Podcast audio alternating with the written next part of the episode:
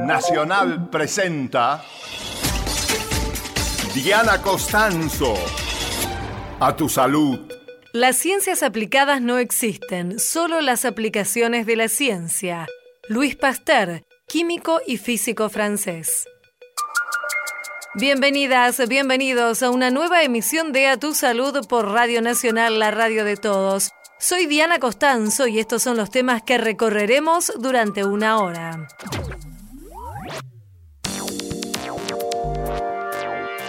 La gripe o influenza y la del neumococo, que es, el neumococo es una bacteria, influenza es un virus y los dos pueden provocar infecciones respiratorias pueden llegar a ser muy graves, sobre todo en los grupos de riesgo. Especialistas insisten en la importancia de la vacunación de las personas que integran grupos de riesgo para prevenir la gripe y la neumonía. Entrevistamos al médico infectólogo Pablo Bombei.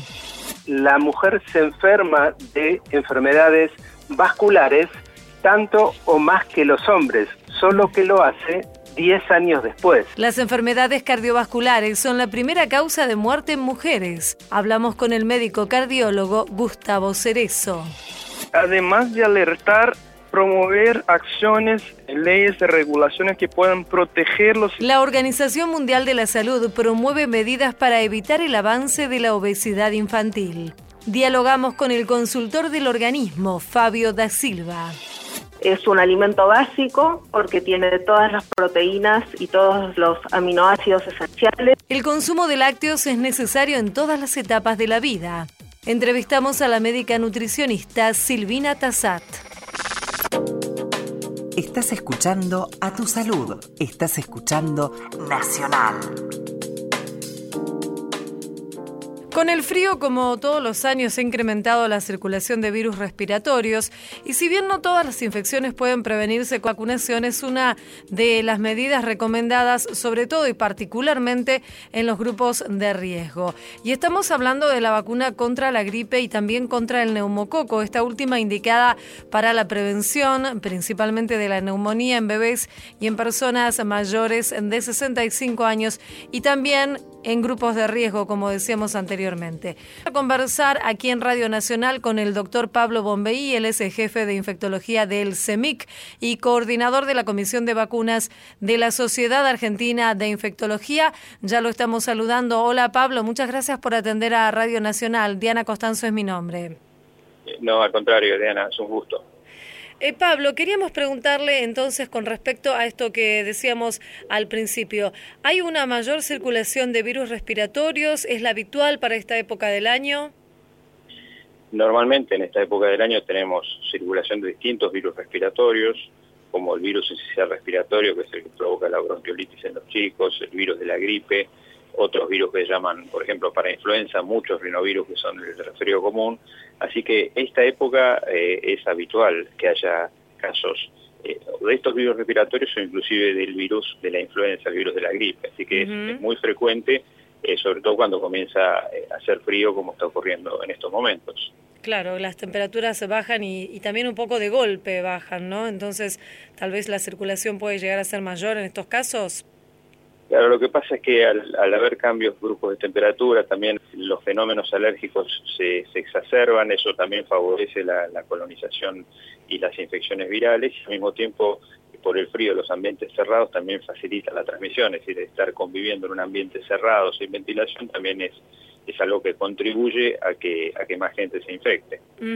Hablábamos entonces de la vacunación como una de las medidas recomendadas para prevenir ciertos tipos de infecciones. ¿Las principales eh, serían la vacuna contra la gripe y contra el neumococo? Correcto. Hoy de las infecciones respiratorias, tanto infecciones respiratorias como nosotros llamamos altas, como las neumonías, que son las infecciones respiratorias bajas, eh, las dos únicas prevenibles a través de vacunas en una gran mayoría de gente son estas dos que usted menciona, la de la gripe o influenza y la del neumococo, que es, el neumococo es una bacteria, influenza es un virus, y los dos pueden provocar infecciones respiratorias, pueden llegar a ser muy graves, sobre todo en los grupos de riesgo. Y en el caso de la vacuna antigripal, tal vez es más conocido cuáles son aquellos grupos de riesgo porque los hemos escuchado en reiteradas oportunidades. Pero en el caso de la vacuna contra el neumococo, ¿quiénes son aquellas personas que deberían tener aplicada la, la vacuna?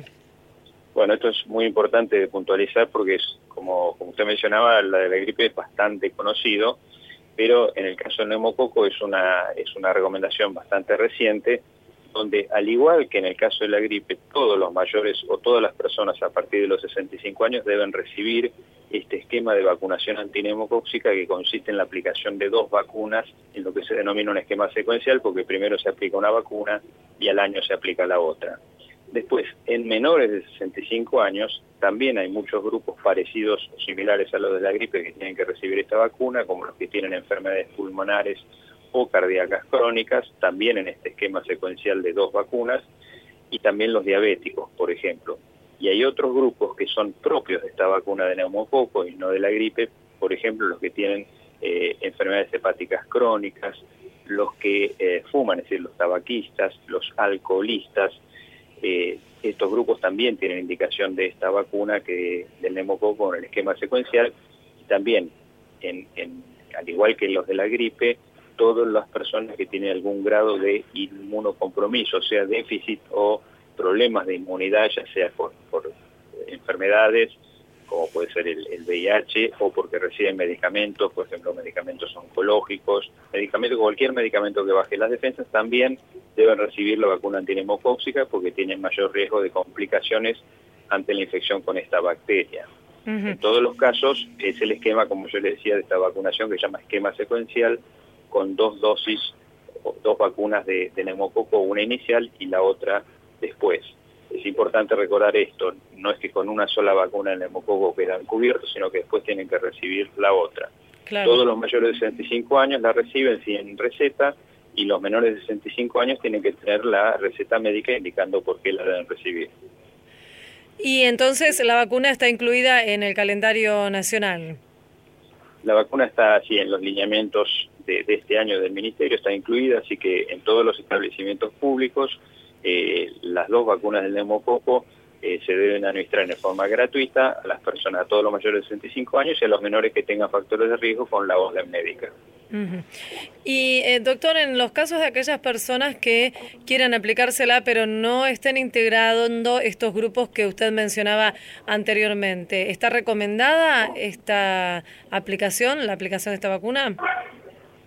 Mire, eh, esta vacuna está dirigida sobre todo a las personas que tienen mayor riesgo porque son las que tienen más complicaciones y es donde es más frecuente esta infección. En los otros grupos, en personas, digamos, pongamos como ejemplo, una persona joven y sana que no tiene ninguna de estas eh, enfermedades o condiciones de riesgo, eh, la posibilidad de que adquiera una infección por neumococo es mucho menor, con lo cual ahí la, la indicación de la vacuna obviamente que si se la quiere aplicar por su cuenta y tiene un médico que se le indica, lo puede hacer, pero la realidad es que esta vacuna está dirigida sobre todo a prevenir las complicaciones y la, la enfermedad en aquellas personas que tienen mayor riesgo. Hay una cuestión que tiene que ver con la vacunación y las personas, los adultos, ¿no? Está como mm, tal vez institucionalizado que los chicos deben recibir vacunas y todos lo sabemos y tienen su calendario de vacunación. Pero tal vez es, más difícil concientizar a las personas mayores que necesitan también vacunarse. Sí, ese es un, gran desafío que tenemos desde hace años que venimos trabajando con la vacuna antigripal y con otras vacunas de adultos. No nos tenemos que olvidar que hay otras vacunas en adultos como la doble adultos que tiene tétanos y histeria, la vacuna contra hepatitis B que eh, en nuestro país es universal, que todos los adultos la deben recibir si es que no la recibieron previamente, y bueno, estas vacunas, la de gripe y neumococo, además tenemos que considerar que la expectativa de vida de la gente hoy es, por suerte, superior a la que teníamos algunos años, y en el futuro va a ser aún mayor, y tenemos que otorgarle una buena calidad de vida a, a las personas, y las vacunas juegan un rol fundamental en eh, preservar esa calidad de vida en, las personas que van a vivir más tiempo. Entonces, eh, tenemos que tomar conciencia que la vacunación en el adulto es parte del cuidado de salud, es una parte esencial del cuidado de salud y en la medida que podamos prevenir más enfermedades, la gente va a vivir más y mejor. Les recordamos a nuestros oyentes, estamos conversando con el doctor Pablo Bombeí, él es el coordinador de la Comisión de Vacunas de la SADI, la Sociedad Argentina de Infectología. Pablo, quería preguntarle acerca de un estudio que se publicó y que vincula la vacunación, en este caso contra la gripe, con la disminución del riesgo del ACV, de los accidentes cerebrovasculares. ¿Qué podría contarnos al respecto y, y tal vez por qué ocurre esta vinculación? Sí, eso es muy interesante porque uno siempre tiene la idea de que al prevenir la gripe evitamos el cuadro clínico de gripe habitual con fiebre alta, tos, dolor de cabeza, dolores musculares, dolor de garganta, etcétera. Pero eh, la vacunación antigripal está sobre todo dirigida a prevenir las complicaciones. Las complicaciones que pueden ser respiratorias o descompensación de enfermedades de base como el asma, etcétera, pero también, como usted menciona, se ha demostrado que eh, la gripe, el virus de la gripe en sí, produce todo un cuadro inflamatorio en el organismo que produce lo que se llama fenómenos de, alteración de las placas que se forman en las arterias, esas placas de, digamos, de, lípidos que se juntan en la arteria, y esas placas a veces cuando hay inflamación se pueden este, eh, desprender, pueden producir accidentes cerebrovasculares, entonces eh, al prevenir la gripe estamos previniendo también ese estado inflamatorio del organismo y también estamos previniendo accidentes cerebrovasculares, disminuyendo la incidencia de infartos de miocardio, eso también está demostrado, de forma tal que eh, hay que tener en perspectiva que la vacuna antigripal previene muchas más cosas de lo que seguramente mucha gente tiene conocido o piensa, y esto es uno de los ejemplos, ¿no? la prevención de accidentes cerebrovasculares. O sea que está particularmente indicada en las personas que tienen factores de riesgo para una ACV por supuesto, por supuesto. La mayoría, digamos, todas las indicaciones de la vacuna antigripal contemplan, este, los, una de las cosas que contemplan los enfermos cardiovasculares crónicos para su indicación. Queremos agradecerle, doctor Pablo Bombeí, jefe de infectología del CEMIC y coordinador de la Comisión de Vacunas de la Sociedad Argentina de Infectología, por su tiempo y esta charla aquí en Radio Nacional. Le mandamos un saludo. Muchas gracias. Muchas gracias y muchos saludos para ustedes y la audiencia. Hasta luego. A tu salud. Con Diana Costanzo, por la radio de todos. La noche es atrevida y pretenciosa. La noche tiene tanto para dar. Y pide firmemente caprichos. Que no faltes un día a clase ni por enfermedad. La noche sopla siempre como el viento que siempre sopla en algún lugar su blow.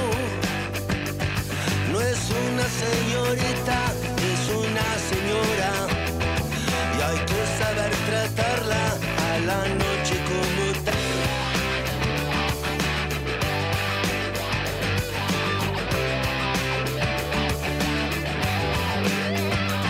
La noche es el día a la sombra te busca y te nombra como un tango fatal.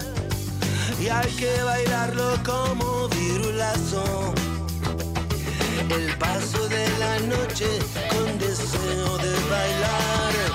La noche y su colección de de corazones abandonados. La noche y su colección de coco, de corazones abandonados. Tonta, todo en la vida se paga no. No me voy, ya soy parte del decorado. Me alegro de haberme encontrado contigo otra vez. Mi amigo preferido y peligroso. El poderoso enemigo que se llama igual a mí. La mentira también tiene pies de barro. Mi carro está enchulada Villa Cariño. El niño que llevo adentro ya tiene sus años. Los daños los paga el que viene detrás. La noche y sus colecciones de coco, de corazones abandonados. La noche y sus colecciones de coco, de corazones abandonados. Tonta,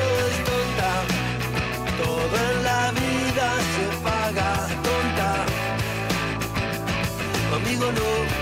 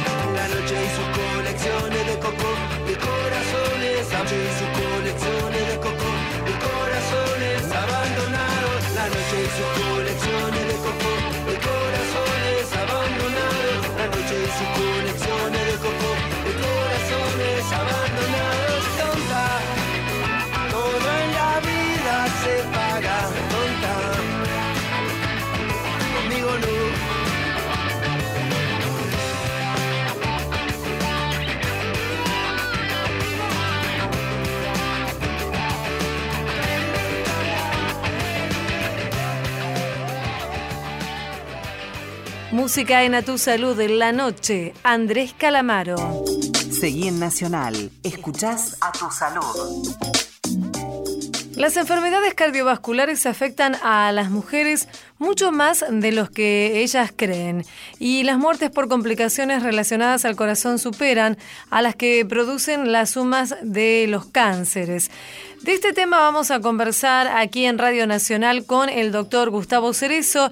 Él es el jefe del Servicio de Prevención Cardiovascular del Instituto Cardiovascular de Buenos Aires. Doctor, según las cifras entonces del Ministerio de Salud de la Nación, las causas vinculadas con el corazón, con las enfermedades cardiovasculares, son las principales que tienen que ver con la muerte de mujeres.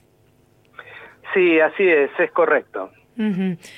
¿Y por qué se da que tal vez se piensa en, en, otras causas antes que en las enfermedades del corazón, como por ejemplo en el cáncer de mama u otros tipos de cáncer femeninos en las mujeres? Si bien durante muchos años se ha trabajado desde el punto de vista médico para que las mujeres tomen conocimiento de sus problemas de tipo ginecológico, en lo que se refiere particularmente al cáncer, se han logrado grandes avances con la toma de conciencia de las mujeres de lo que representan estas patologías, sí. pero no se ha logrado lo mismo con respecto a la enfermedad cardiovascular y desgraciadamente la mujer se enferma de enfermedades vasculares tanto o más que los hombres, solo que lo hace 10 años después. Esa latencia entre la diferencia de la enfermedad cardiovascular en el hombre y en la mujer ha hecho que se cree una conciencia eh, con respecto a que la mujer no se enferma del corazón y realmente dar vuelta esa conciencia desde el punto de vista epidemiológico es difícil Mm. y requiere de mucha intervención docente y de toma de conocimiento y toma de conciencia. Y Gustavo, ¿por qué motivo las mujeres eh, tienden a tener estas enfermedades un poco más tarde que los hombres?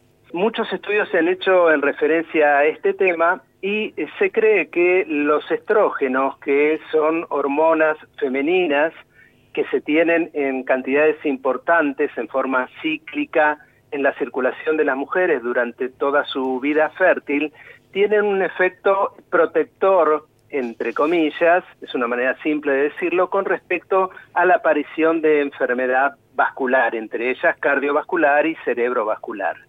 Y ese es el motivo por el cual en la perimenopausia o en la menopausia eh, vemos que el incremento de las enfermedades vasculares es muy llamativo en las mujeres, alcanzan y superan inclusive a los hombres.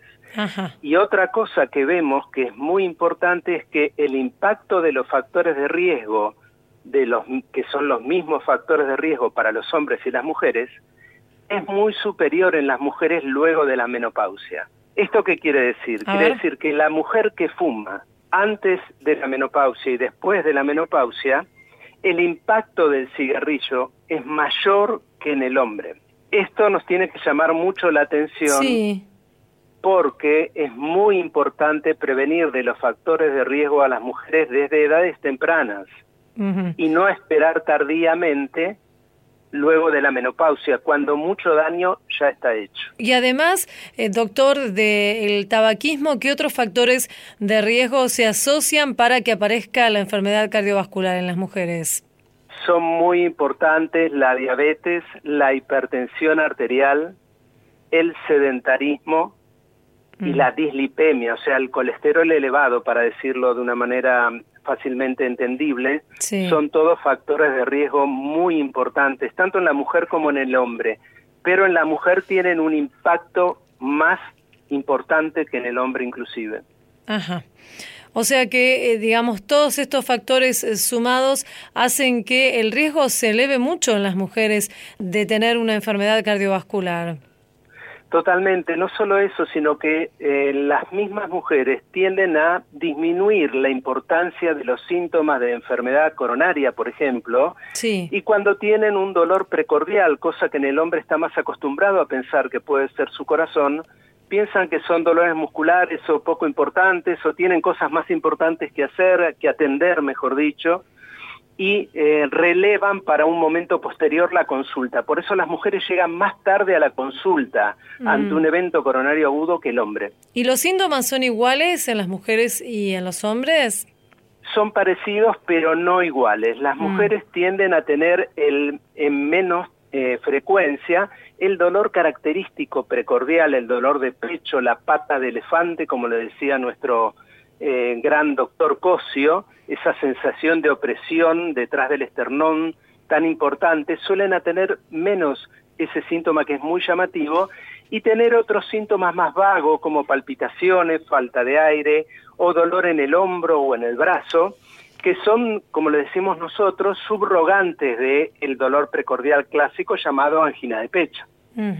Les recordamos a nuestros oyentes que estamos conversando con el doctor Gustavo Cerezo, él es jefe del Servicio de Prevención Cardiovascular del Instituto Cardiovascular de Buenos Aires. Ante todo este panorama que nos ha descrito, doctor, lo que es importante entonces es incentivar lo que tiene que ver con la prevención y los controles que deben realizarse las mujeres es muy importante. Lo primero para subsanar un problema es conocer el problema. Entonces, tenemos que conocer que la mujer se enferma tanto del corazón o más que el hombre, que lo hace en forma un poco más tardía, nada más, y que debe cuidar sus factores de riesgo desde edades tempranas y muy especialmente a partir de la menopausia. Mm. Entonces las mujeres cuando entran en la menopausia tienen que saber que entran en una zona de riesgo cerebro y cardiovascular que debe ser controlado.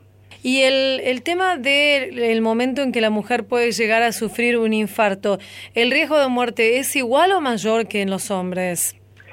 En general las mujeres tienden a tener más complicaciones que los hombres y tienden a tener peores resultados con los procedimientos que habitualmente utilizamos para el tratamiento de todos estos eventos.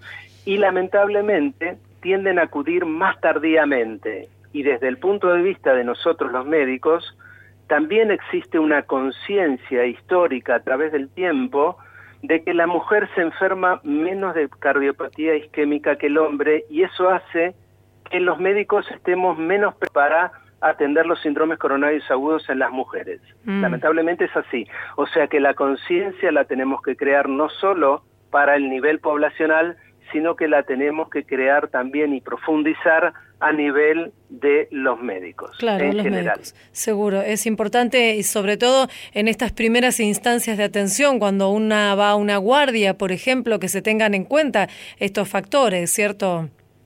Sin ninguna duda, es mm. muy importante que la mujer sepa que cuando tiene un dolor de pecho significativo, o sea que no es habitual que ella lo siente distinto y que la alarma debe consultar y no debe postergar la consulta. ¿Cuál es el rol que tiene la actividad física en la prevención cardiovascular?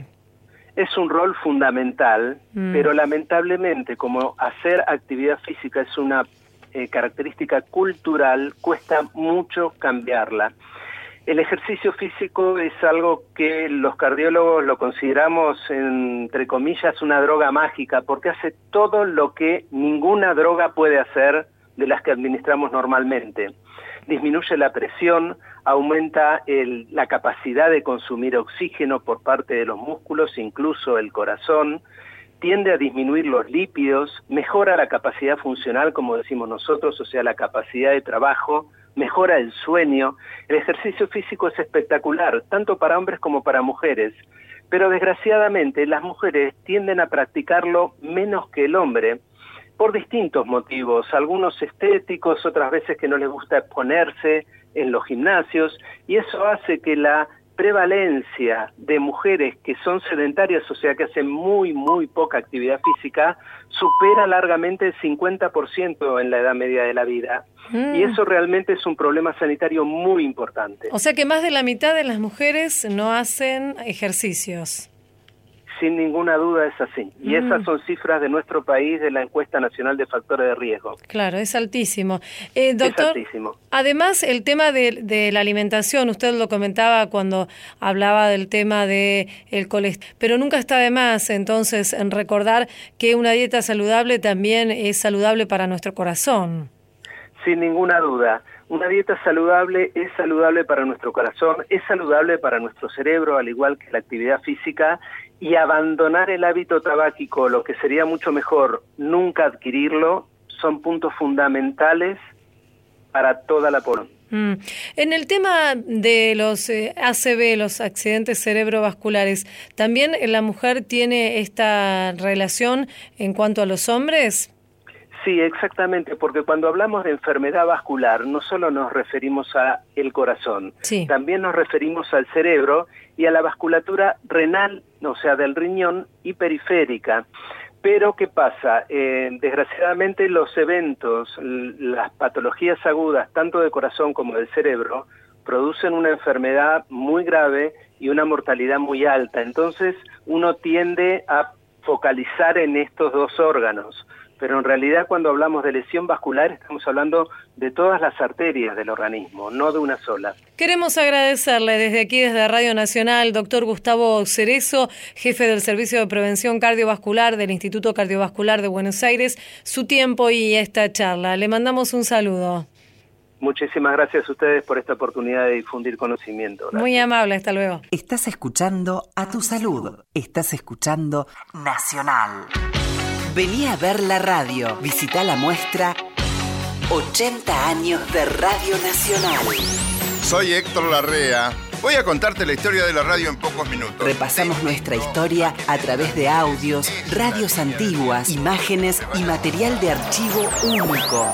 Radio del Estado transmite la síntesis noticiosa oficial. LRA1, Radio Nacional Buenos Aires. Radiodifusión Argentina al exterior. Inicia su transmisión LRA Radio Isla Malvinas. Miércoles a domingos, de 13 a 20. Primer piso CCK, Sarmiento 151. Muchas cosas más de la radio. Es un mundo lleno de anécdotas, de fantasías, de imaginación. Los esperamos. Ahora, Nacional. En todo el país. 12 de la noche, 32 minutos. Nos escuchás también en Ushuaia. Por AM780. Escucha cada región del país en un solo lugar. Descarga la app de Nacional. Disponible para iPhone y Android tu salud. Con Diana Costanzo, por la radio de todos. En el marco de la epidemia de sobrepeso y obesidad, la situación particularmente preocupante es la de los más chicos. La Argentina ocupa el segundo lugar en América Latina y el Caribe por su tasa de sobrepeso en menores de 5 años. Y estos datos corresponden a la OPS, OMS y a la FAO. Se está realizando aquí en el Congreso de la Nación un encuentro del que participan diferentes actores que tienen que ver con este tema y vamos a conversar aquí en Radio Nacional con el doctor Fabio da Silva. Él es asesor regional en nutrición de la OPS OMS. Ya lo estamos saludando. Hola Fabio, muchas gracias por atender a Radio Nacional. Un gusto. ¿Cómo podría describir la situación en el país con respecto a la obesidad de los más chicos? Eh, ha sido incrementado muchísimo la demanda y la oferta por, por, productos ultraprocesados en la región y también en particular en Argentina.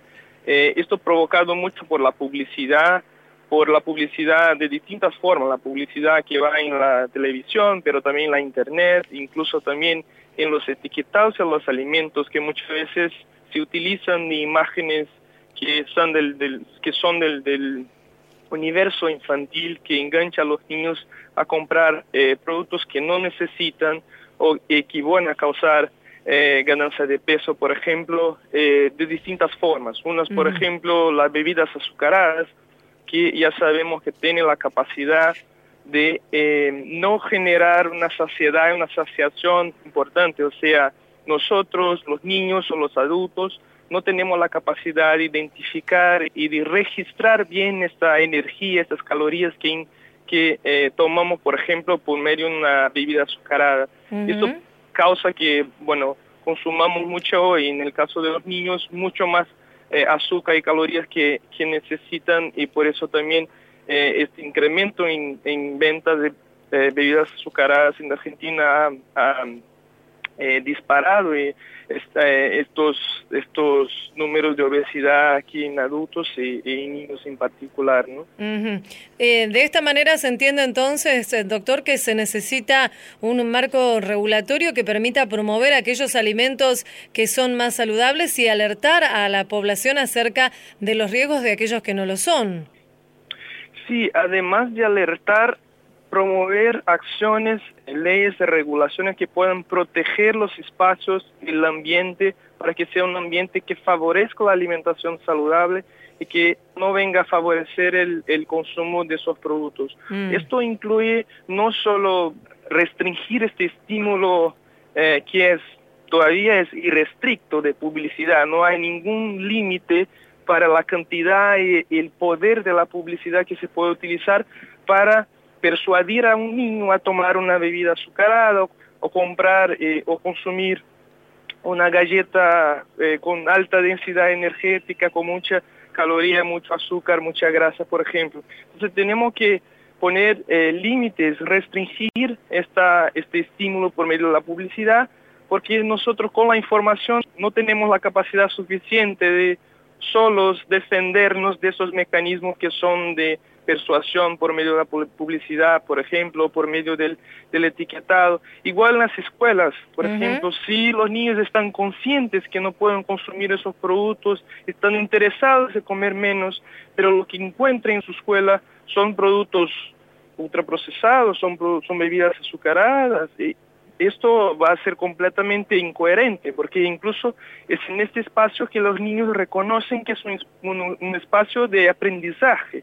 Y en este momento, con las actitudes y con el ambiente, están aprendiendo también. No, no aprenden solo dentro las, durante las clases, aprenden también el ambiente que los... Eh, los cerca. Entonces es, es importante que podamos tener leyes, eh, regulaciones que puedan proteger eh, en particular los niños, pero también los adultos de esta influencia para las cuales no tenemos defensa, no tenemos, si vemos mm. una publicidad, vamos a tener ganas de comprar, de comer, es, es, básico la publicidad, la publicidad sí funciona para persuadir a nosotros a hacer y comprar cosas que muchas veces no, no queremos consumir o creemos que no deberíamos consumir, pero pasamos a consumir porque así eh, nos convence con muchas estrategias que afectan nuestro cerebro, nuestra neurofisiología, para incentivar el consumo eh, y compra de estos productos.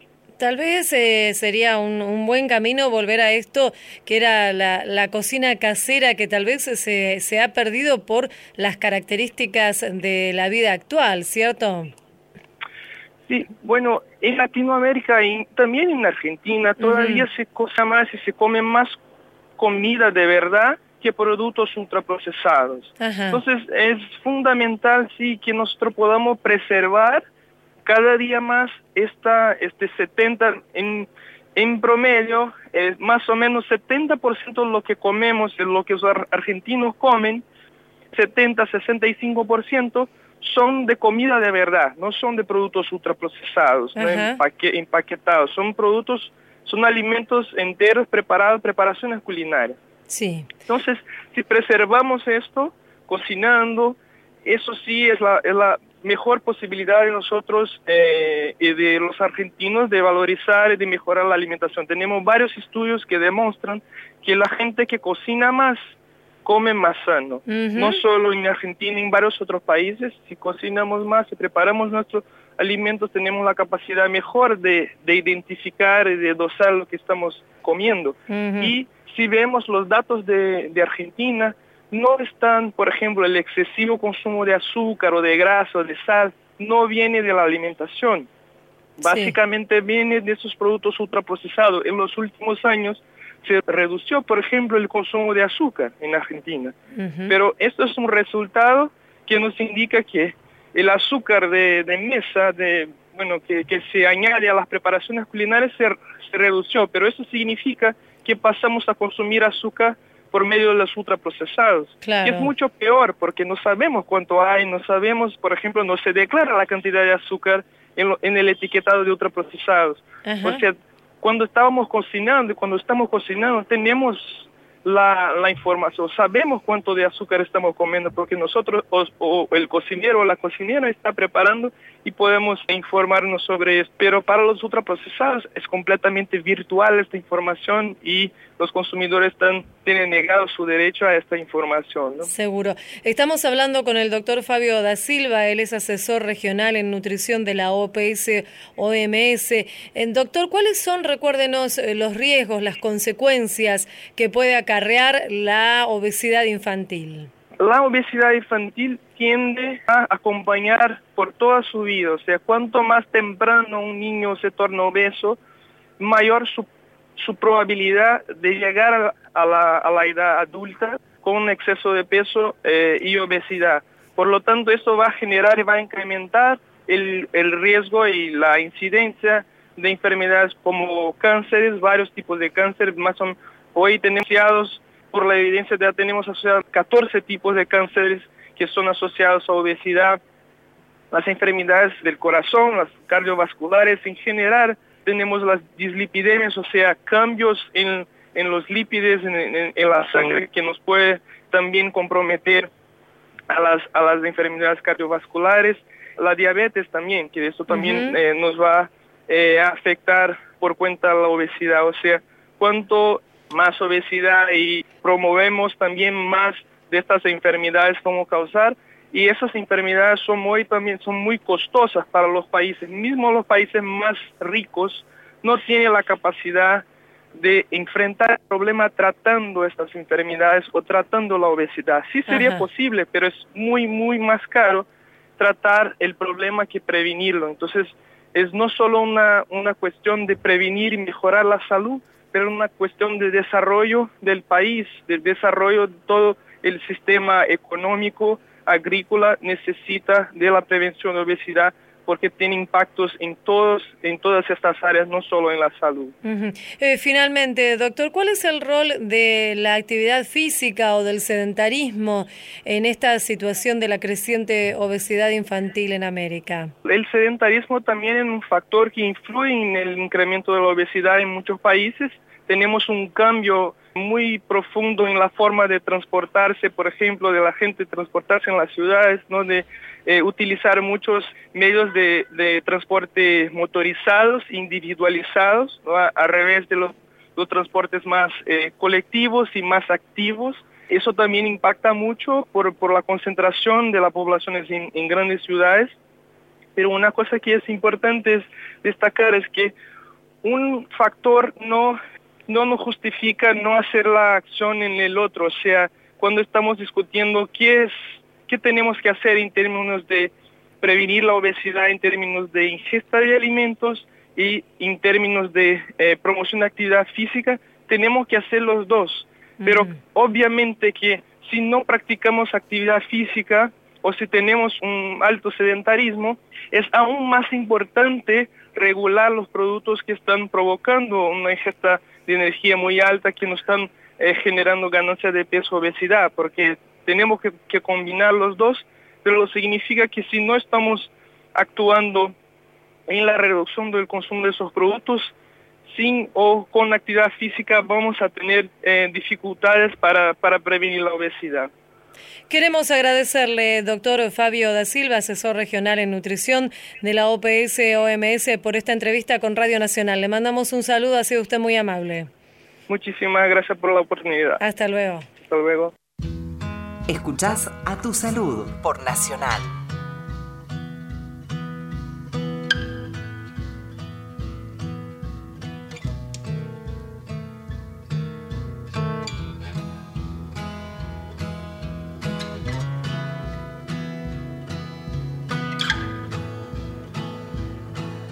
Elizabeth Pintos aquí en A Tu Salud, una razón. Asumí los riesgos de esta situación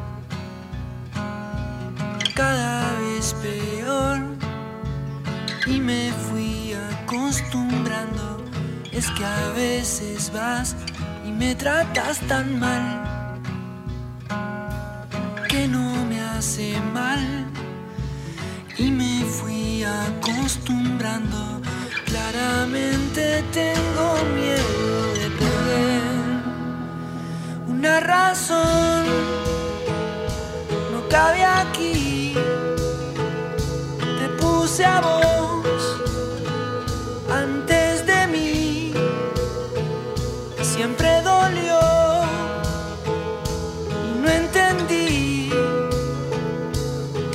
A vos antes de mí. Una tregua hoy nos puede envenenar. Una gota más y esto ya no se sostiene por amor, por ego o por vanidad.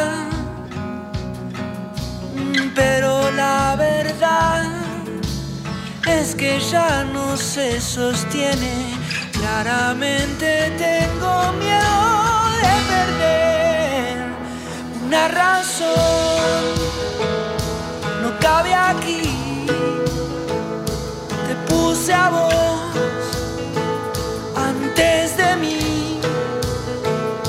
Nada cambió. Siempre fue así. Te puse a vos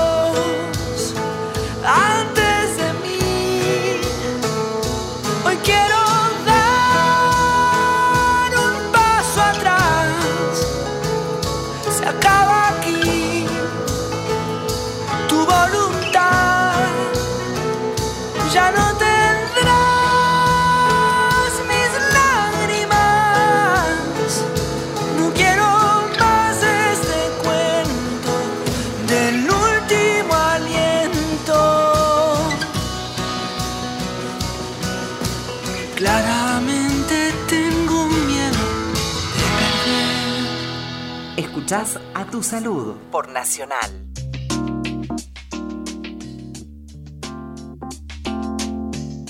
La leche es el primer alimento que consume el ser humano luego del nacimiento. Siempre, por supuesto, privilegiando la lactancia materna, la incorporación de la leche de vaca en esta alimentación infantil es muy importante, sobre todo en el crecimiento y el desarrollo de los niños. Pero para que nos comente más acerca de este tema, invitamos a conversar aquí a Radio Nacional a la licenciada en nutrición Silvina Tassat. Ella es miembro de la comisión directiva de la Sociedad Argentina de Nutrición y ya la estamos saludando. Eh, Silvina, entonces decíamos que eh, la leche es el primer alimento que consume el, el ser humano luego de su nacimiento. ¿Por qué es tan importante y cuáles son los aspectos eh, que debemos tener en cuenta de este alimento?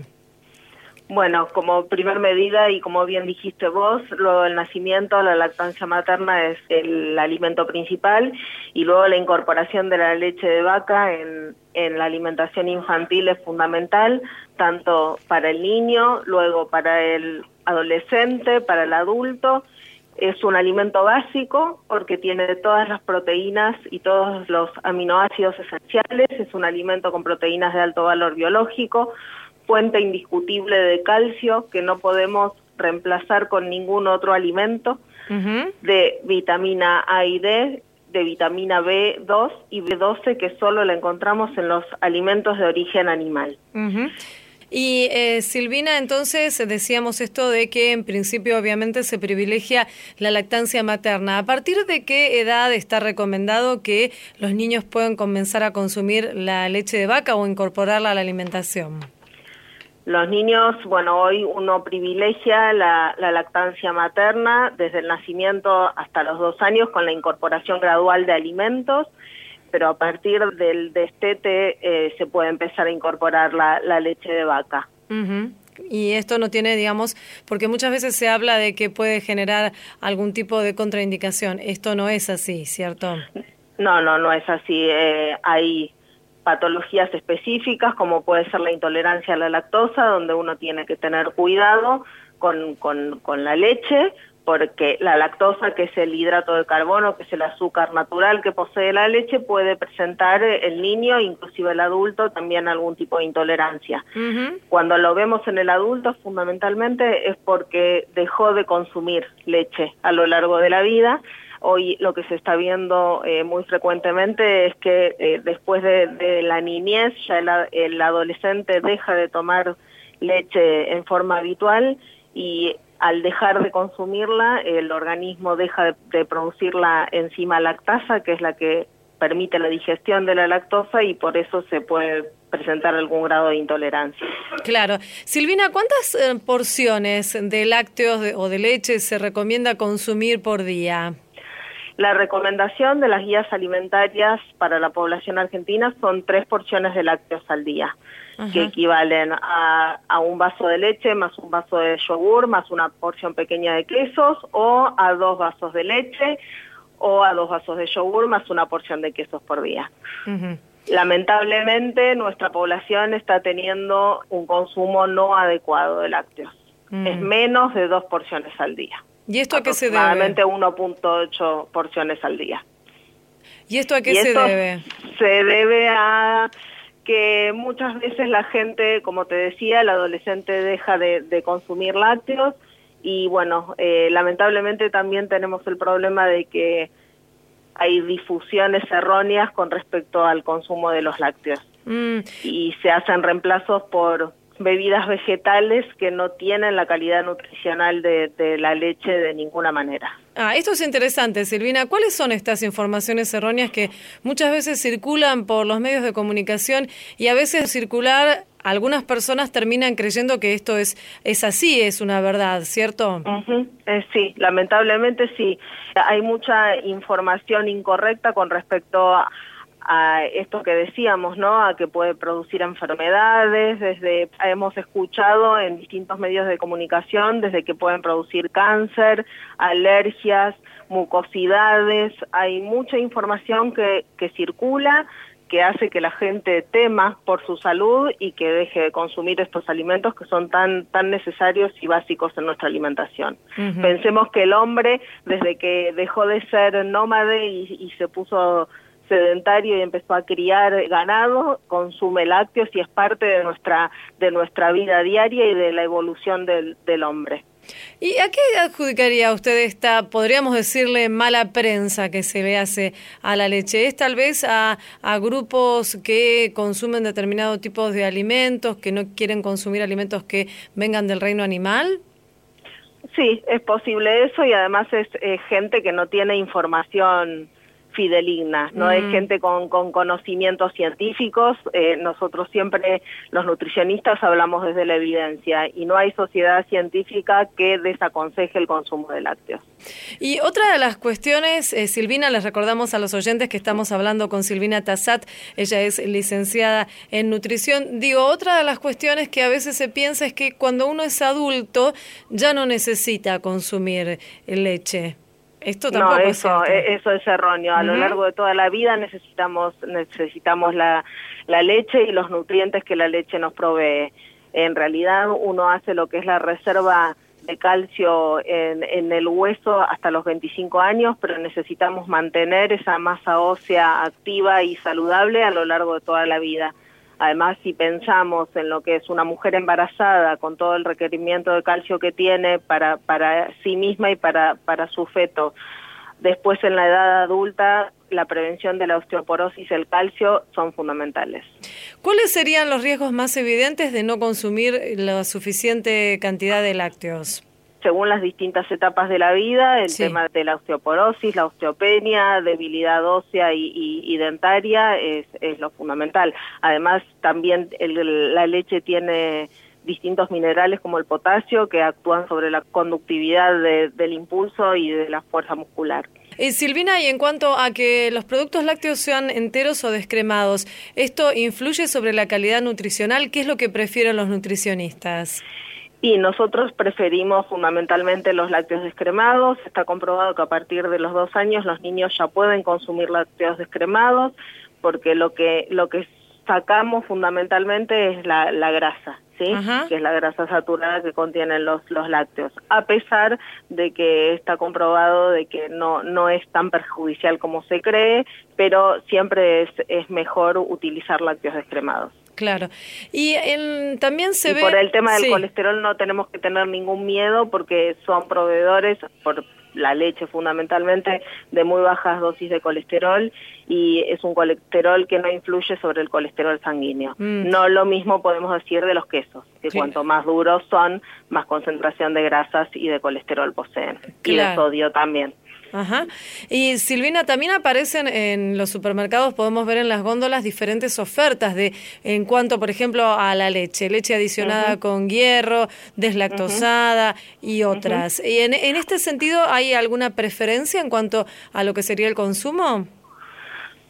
Según eh, lo que busca el consumidor, hay gente que busca la leche deslactosada por esto que te decía del tema de la, de la intolerancia a la lactosa, tienen una reducción de un 80% de lactosa, lo que lo hace muy, muy fácil de digerir. Tenemos leches, como vos decías, con, con adicionado y, fortificación de hierro para la gente que puede tener algún tipo de anemia. Hay leches con prebióticos, que son fibras activas, que ayudan para el tema del colesterol. Los fitoesteroles, que también ayudan para el tema del colesterol, con más enriquecimiento de calcio natural o de calcio producido en la industria. Siempre están adicionadas con vitamina A y D.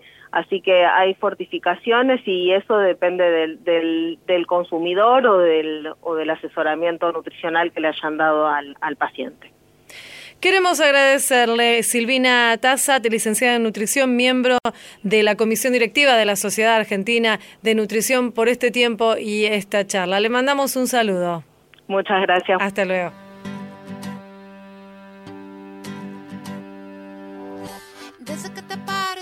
De repente todo parece brillar. Todas estas melodías no decían nada y ahora dicen más. Ah, ahora dicen más. Desde tu llegada no importa ya. Lo que parecía difícil ya no representa dificultad. Ah, fluye con facilidad, pero me pongo a dudar. Me confundo y no distingo si está bien o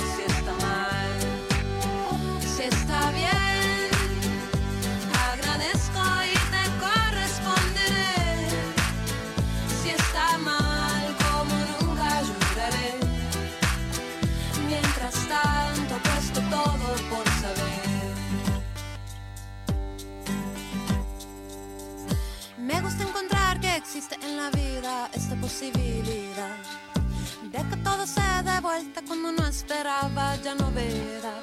Ah.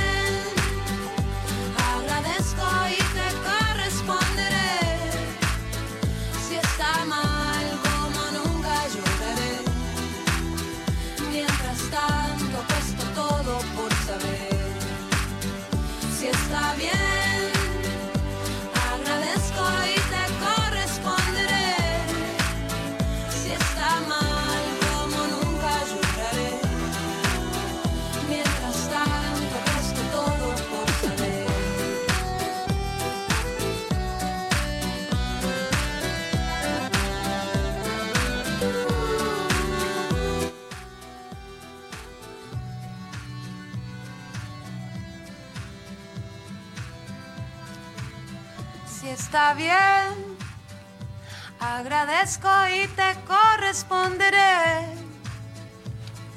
Mal, como nunca lloraré. Mientras tanto, apuesto todo por.